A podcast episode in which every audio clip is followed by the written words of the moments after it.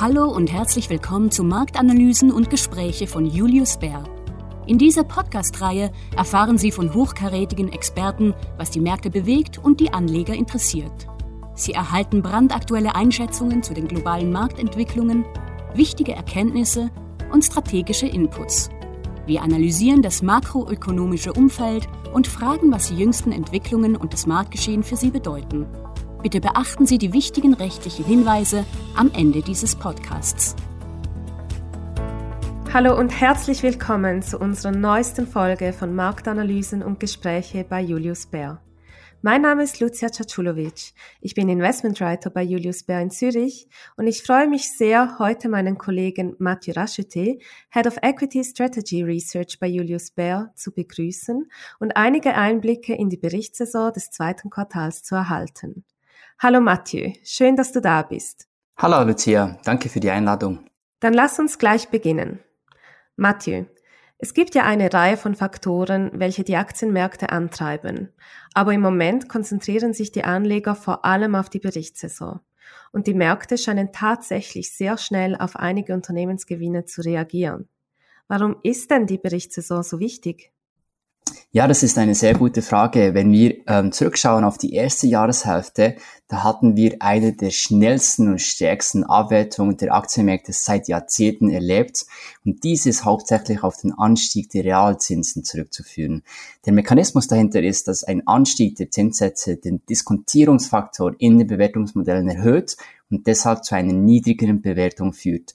Äh, wir glauben mittlerweile, dass äh, diese Abwertungsstory äh, inzwischen weitgehend abgeschlossen ist ähm, und deshalb werden die Gewinne so wichtig, weil um herauszufinden, ob es zu einer weiteren Abwärtsbewegung in den Aktienmärkten kommen wird, stellt sich wirklich die Frage, wie robust die Unternehmensgewinne sind.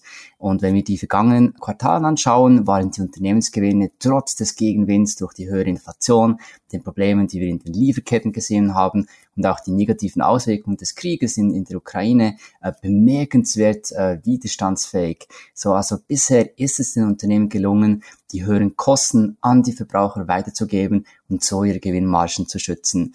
Aber im zweiten Quartal hat sich diese Gegenwind jedoch nochmal verstärkt und wir haben auch mehrere neue Indikatoren, die auf eine nachlassende Nachfrage hindeuten. Daher ist die Veröffentlichung der Ergebnisse des zweiten Quartals so wichtig, um zu erfahren, wie gut Unternehmen in der Lage sind, dieses schwierige Umfeld zu meistern. Okay, das macht Sinn. Wir haben bisher etwa 30 Prozent der Ergebnisse aus den USA. Was waren die Highlights bisher und was ist dir besonders ins Auge gestochen?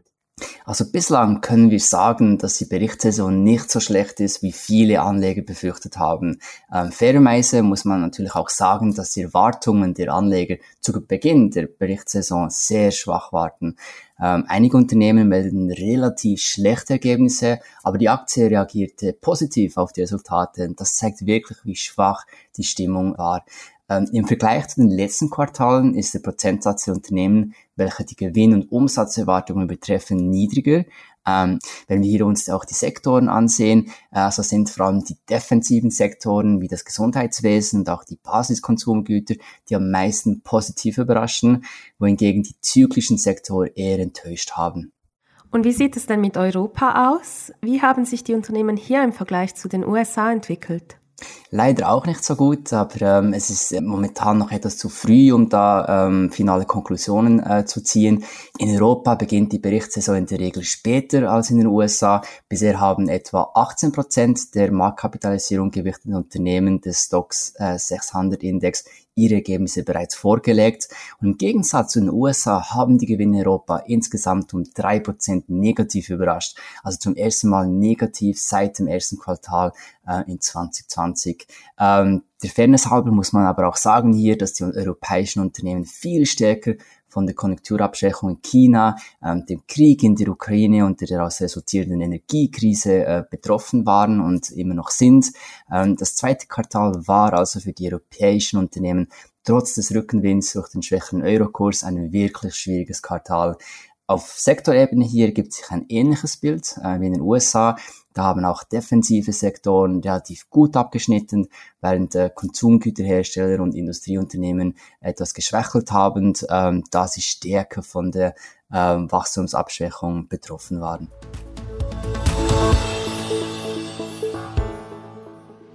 Und ganz allgemein, gab es in den Kommentaren der Unternehmen etwas, das aufgefallen ist?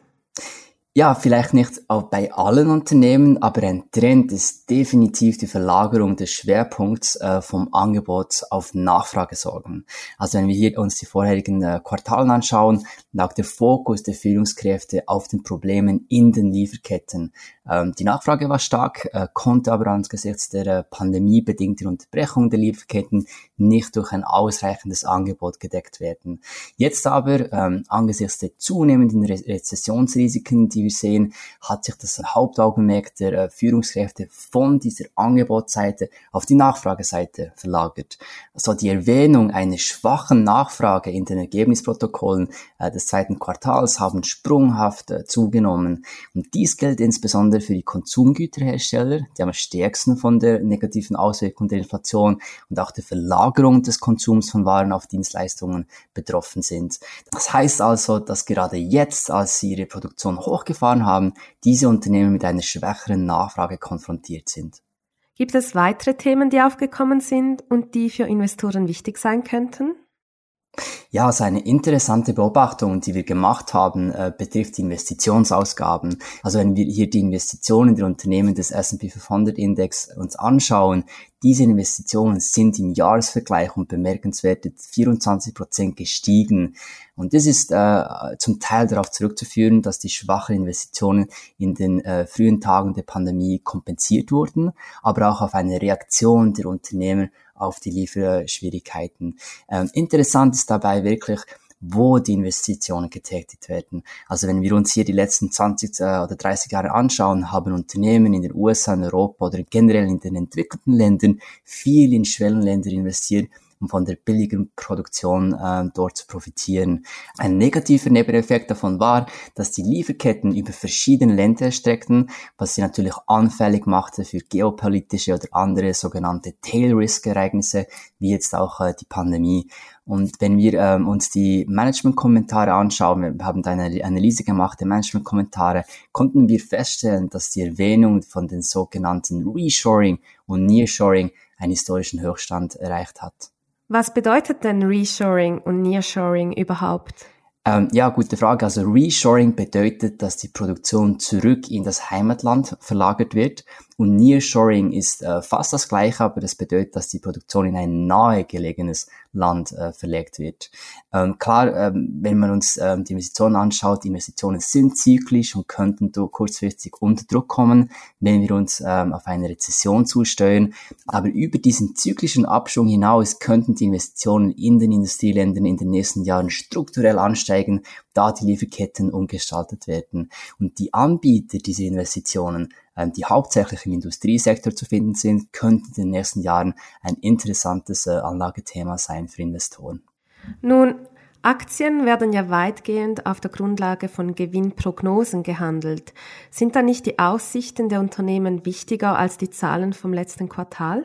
Ja, genau, das ist äh, natürlich korrekt. Also Aktien werden in der Regel nicht nach dem Quartalsergebnis gehandelt, sondern nach dem Ausblick des Managements. Und wie ist der Ausblick? Also bei den Unternehmen, die bisher ihre Ergebnisse präsentiert haben, waren die Prognosen oder diese sogenannte Guidance eher schwach ausgefallen. Also betrachtet man das Verhältnis zwischen den Gewinnprognosen der Unternehmen, die nach oben revidiert wurden und denen, die nach unten revidiert wurden, ist dieses Verhältnis weiter auf 0,5 gesunken. Das bedeutet, dass es doppelt so viele Unternehmen gibt, die ihre Prognosen nach unten korrigiert haben als nach oben. Also insgesamt kann man sagen, dass die Führungskräfte sind vorsichtiger geworden. Auch die Analysten haben nun begonnen, ähm, dies in ihren Modellen zu berücksichtigen und ihre Gewinnerwartungen für das zweite Halbjahr nach unten zu korrigieren. Dennoch sind wir nach wie vor der Meinung, dass die Gewinnerwartungen in USA und Europa für das zweite Halbjahr und auch das nächste Jahr immer noch zu hoch sind und in den kommenden Monaten wahrscheinlich nach unten korrigiert werden. Die meisten Risiken äh, vor Gewinnrückstufungen sehen wir nach wie vor hier in den zyklischen Sektoren.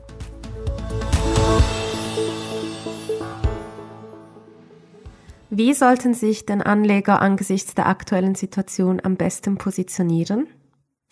Äh, wir denken, eine eher defensive Positionierung äh, innerhalb der Aktienallokation macht nach wie vor Sinn. Hier sticht vor allem das Gesundheitswesen ähm, hervor, äh, was immer noch äh, unser bevorzugter defensiver Sektor ist.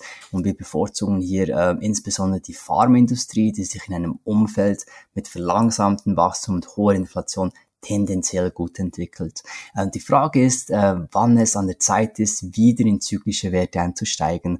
Und unserer Meinung nach äh, ist es noch ein bisschen zu früh.